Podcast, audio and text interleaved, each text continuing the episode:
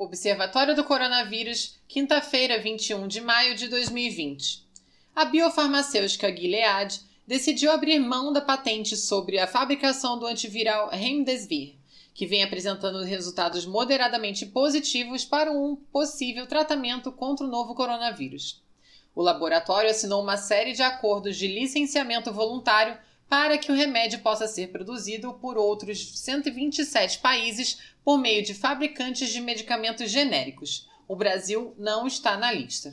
Segundo informações do laboratório, o acordo vale enquanto a Organização Mundial da Saúde mantiver o cenário da crise com o novo coronavírus como pandemia, ou até que surja uma vacina para a doença ou um medicamento mais eficaz no tratamento do vírus. Pesquisadores afirmam que o debate sobre o uso da cloroquina já acabou em outros países, seguindo somente no Brasil, o que colocaria o país em uma posição isolada do resto do mundo.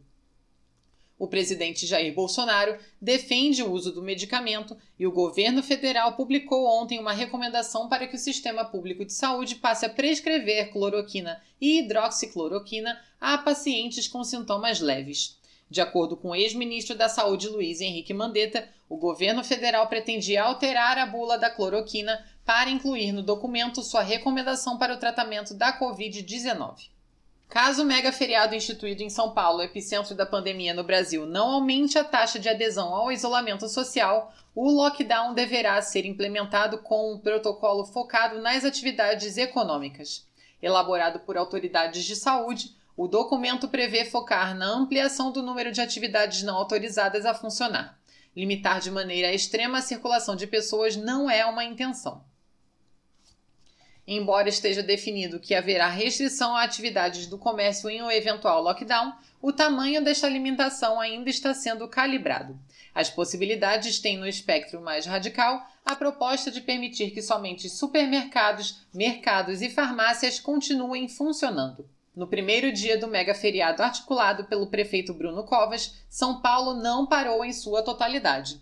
No centro da capital, mesmo pela manhã, o fluxo foi intenso, tanto de carros como de pessoas. A expectativa da prefeitura é atingir um índice de isolamento entre 60% e 70% com a iniciativa. A quarentena, nos arredores do Parque do Ibirapuera, na zona sul da cidade, virou lazer. O espaço permanece fechado, entretanto, pessoas caminham em volta dele. Às margens do lago que fica em frente ao local, tem gente fazendo yoga, lendo, se alongando e correndo.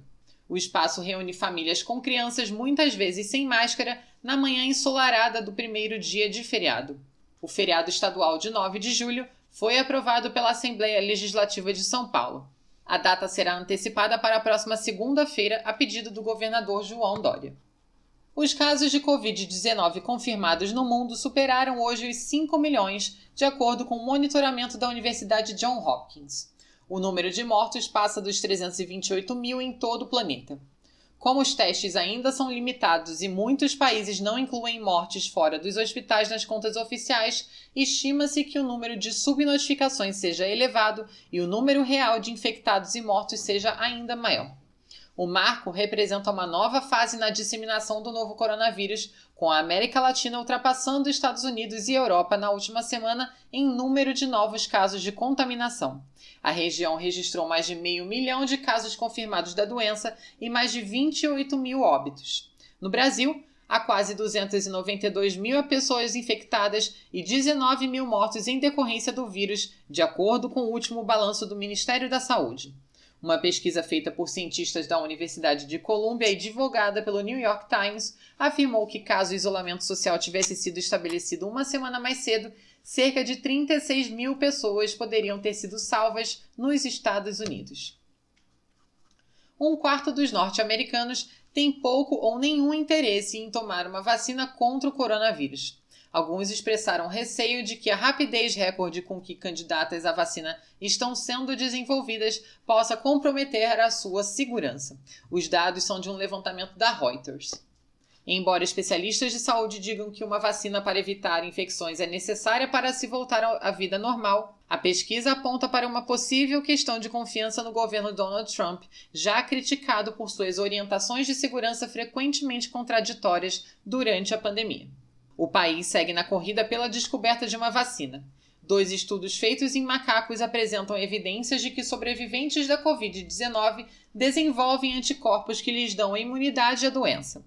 De acordo com cientistas americanos, as pesquisas são um sinal de que a vacina contra a doença pode vir a ser efetiva. Na versão completa da nossa matéria, você encontra dados detalhados da situação no Brasil e em outros países, links para todas as notícias mais importantes sobre o assunto das últimas 24 horas, alertas para fake news e um mapa de casos no Brasil atualizado em tempo real. O Observatório do Coronavírus é uma iniciativa do Ibrachina. Para ler esta e edições anteriores, acesse www.ibrachina.com.br.